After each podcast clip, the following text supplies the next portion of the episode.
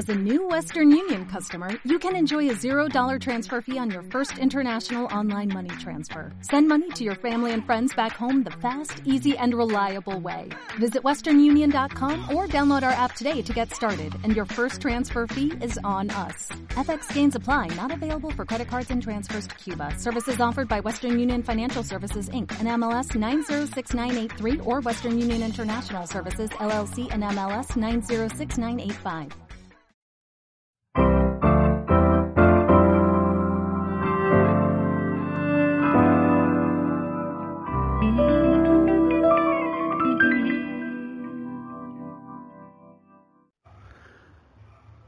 Juan 6:28, entonces le dijeron, ¿qué debemos hacer para poner en práctica las obras de Dios?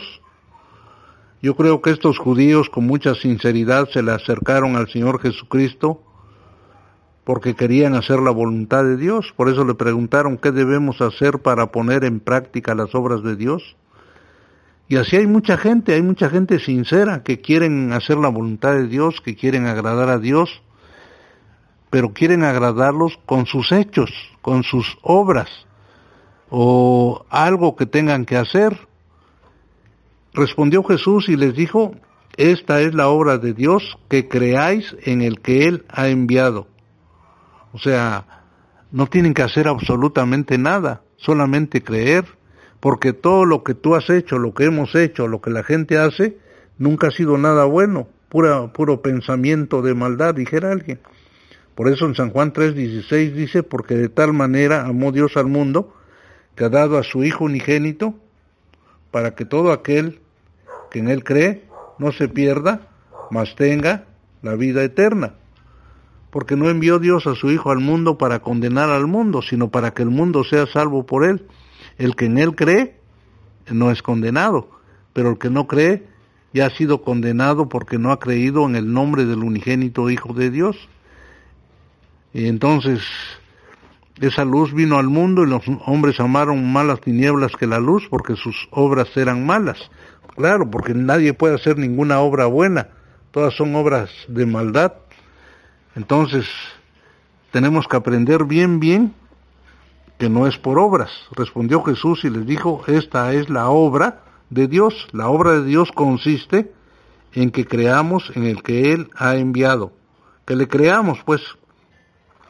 En Efesios 2, 7 dice, para mostrar en los siglos venideros las abundantes riquezas de su gracia, en su bondad para con nosotros en Cristo Jesús.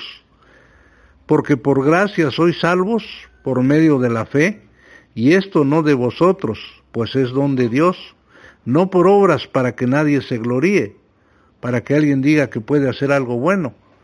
Claramente hemos visto que sus obras eran malas, dice el Señor, porque somos hechuras suya, creados en Cristo Jesús. De nuevo, pues nos hace unas nuevas criaturas, porque somos hechuras suya, creados en Cristo Jesús, para buenas obras. Ahora sí que dependen las buenas obras total y absolutamente de Él.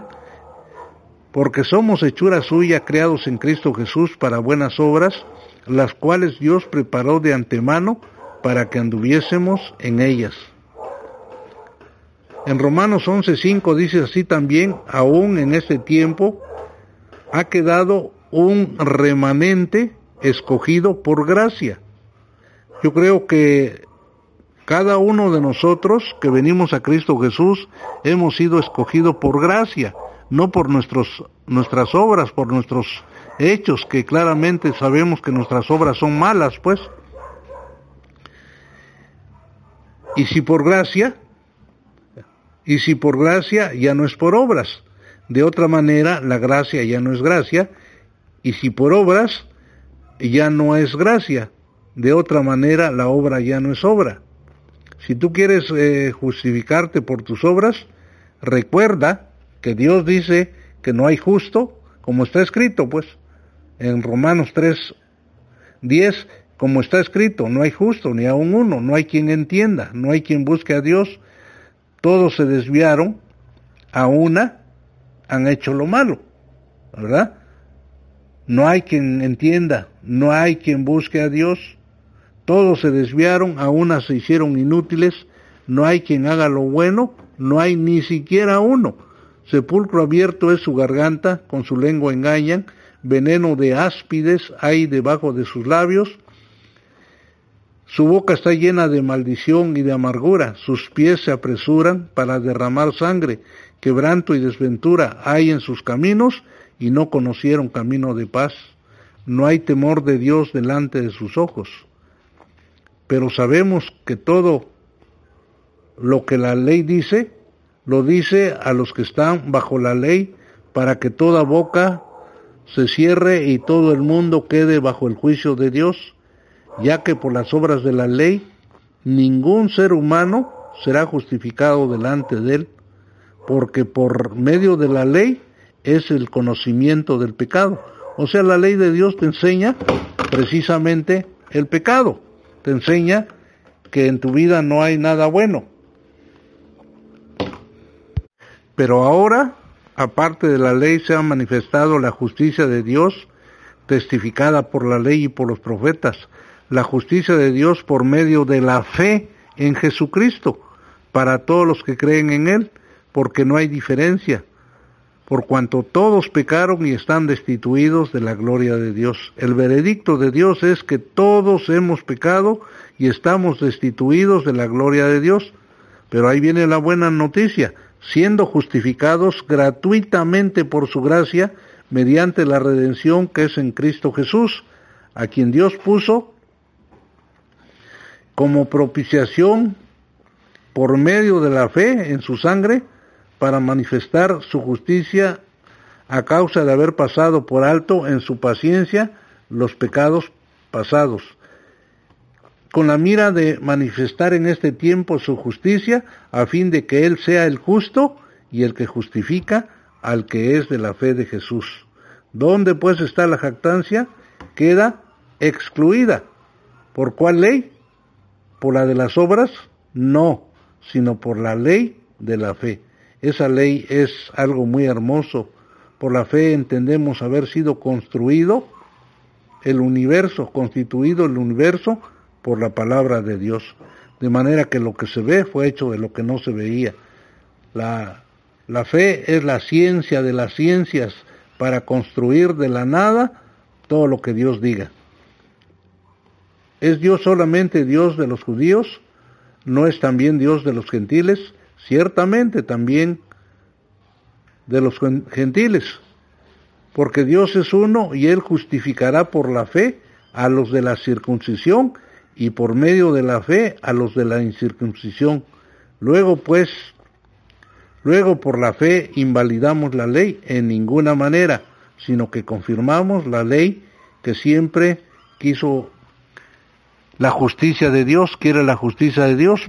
lo, lo terrible es que ningún hombre pudo cumplir la ley. El único que la pudo cumplir fue nuestro Señor Jesucristo y el fin de la ley precisamente es Cristo. Romanos 4.1. ¿Qué pues diremos que halló Abraham nuestro Padre según la carne? Porque si Abraham fue justificado por las obras, tiene de qué gloriarse, pero no para con Dios, nunca para con Dios, ¿verdad? Porque ¿qué dice la escritura? Creyó Abraham a Dios y le fue contado por justicia. Pero al que obra no se le cuenta el salario como gracia, sino como deuda. Mas al que no obra, sino cree en aquel que, lo, que, justifica al impío, su fe le es contada por justicia. Como también David habló de la bienaventuranza del hombre a quien Dios atribuye justicia sin nombres, sin obras, a quien Dios atribuye justicia sin obras, diciendo, bienaventurados aquellos cuyas iniquidades son perdonadas y cuyos pecados son cubiertos.